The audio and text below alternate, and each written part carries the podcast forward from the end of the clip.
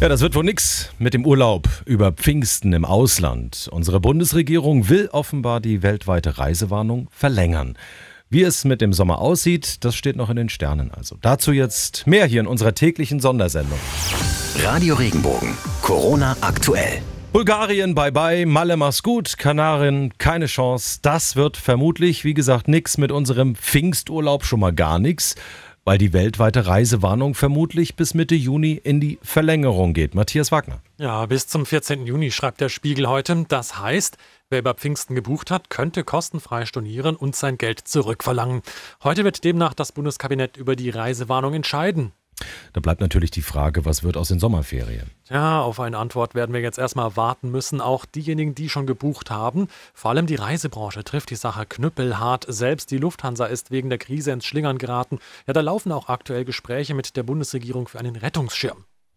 Na dann, wenn es schon im Ausland jetzt nicht klappt, ist es ja dann eigentlich die Chance so für die Rockregion. Hm. Dann halt Urlaub hier oder auch Ausflüge zum Beispiel in der Pfalz oder auch im Odenwald machen oder im schönen Schwarzwald. Ja, eine echte Chance für die Ferienregionen hier auf jeden Fall. Deutsche Urlauber sollen der hier stark gebeutelten Tourismusbranche auf die Beine helfen.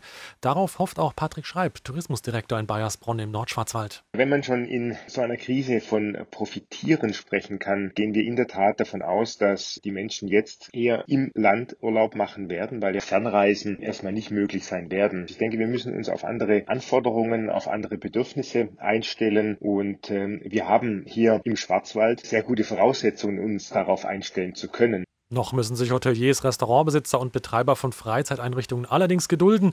Bei der Konferenz der Länderchefs mit der Kanzlerin morgen soll es keine Entscheidung über mögliche Lockerungen geben.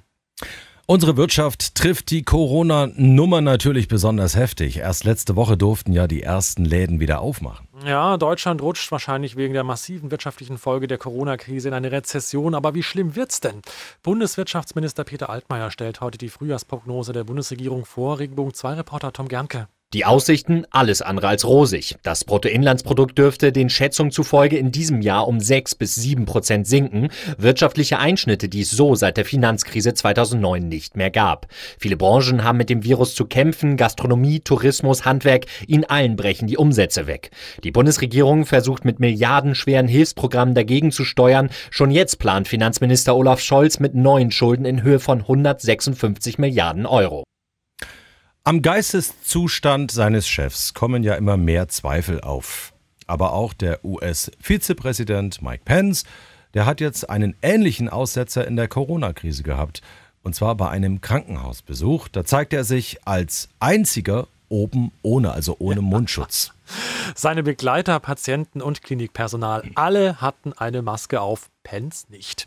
Und das in einem Land mit inzwischen über einer Million Corona-Infizierten. Weltweit ist America damit first, um mal einen Dauer-Trump-Spruch auszupacken.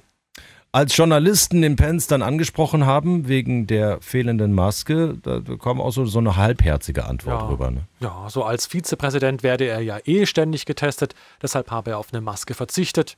Ohne Worte jedenfalls. Äh, Bundesliga, ja, immer noch tote Hose, klar. Aber die Formel 1 hat ja angekündigt, am 5. Juli wieder mit dem ersten Rennen in Österreich äh, zu starten, dem ersten nach Corona. Für das Notprogramm nach der unterbrochenen Saison wird jetzt offenbar auch wieder der Hockenheimring ins Spiel gebracht, so als Lückenbüßer quasi. Ja, oder? ja, ja, ja, offenbar. Also es passiert ja immer wieder.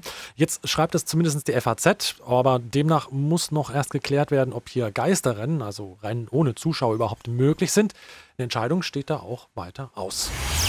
Radio Regenbogen, Corona aktuell. Wenn dir der Podcast gefallen hat, bewerte ihn bitte auf iTunes und schreib vielleicht einen Kommentar. Das hilft uns sichtbarer zu sein und den Podcast bekannter zu machen. Dankeschön.